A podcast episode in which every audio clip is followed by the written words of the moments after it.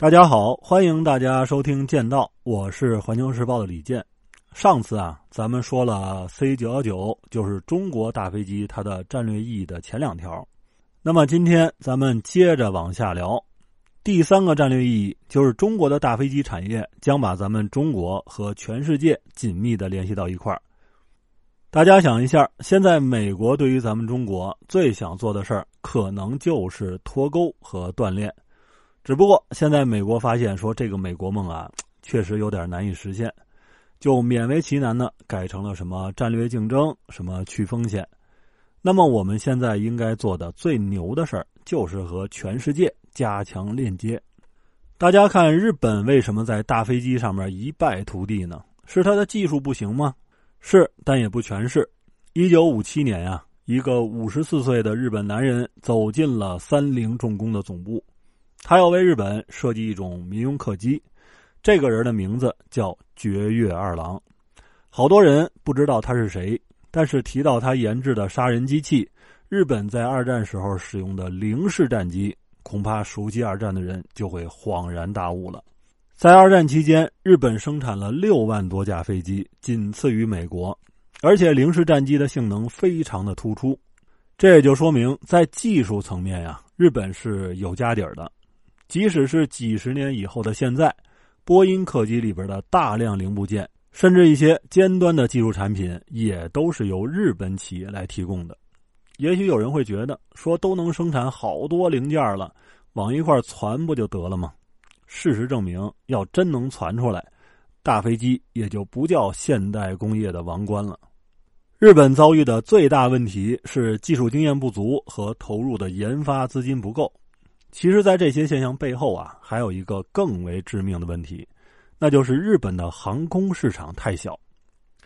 这个大飞机被称为大国标配，这并不是说咱们歧视中小国家，而是这种飞机的研发、生产、运营和改进，是一个时间周期很长、投入资金巨大，而且风险相当高的链条。它既需要国家实力、国家意志，也需要有庞大的市场作为依托。日本呢，市场太小，也就意味着它如果造出大飞机，必然要进军欧美和世界的其他市场。那么，它抢的是谁的饭碗呢？显然是波音和空客的。而日本在飞机研发方面又很依赖美国，有的研发中心干脆就设在美国。那么，从技术到市场都垄断的美国和欧洲，为什么要放日本大飞机一条生路呢？这就是日本人的天真之处，而中国不一样了。咱们的航空市场是世界上最大的单一航空市场。到二零四一年，中国的民航乘客数量将增加两倍以上，中国购买的新客机数量将占全球的五分之一。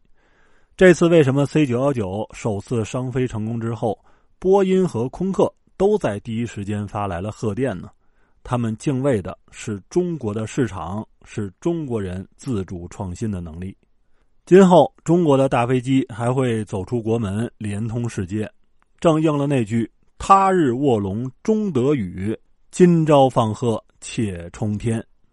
那么，第四个意义就是大飞机将增强咱们中国人的深度自信。对于 C 九幺九，国际媒体特别是西方媒体最为关注的。就是这款飞机将打破西方的垄断，虽然说我们离那一步啊还有距离，但是这种势头已经出来了。因为 C 九幺九是二零零七年立项，二零二三年就已经实现了商飞，而咱们中国的崛起就是在一次次打破垄断中实现的。咱们的两弹一星打破了美苏对于核力量和航天技术的垄断，改革开放打破了西方对于发展道路的垄断。此后的高铁、航母、五 G、新能源汽车等等，都是在打破垄断或者在创造需求。那么大飞机呢？它也是这样，它是中国经济的新增长点，也是呈现给世界的新选择。我们有一位记者参与了 C 九幺九的首次商飞，他说在飞行的时候啊，东航安排了一个切蛋糕的仪式来庆祝首飞，当时正好飞过黄河。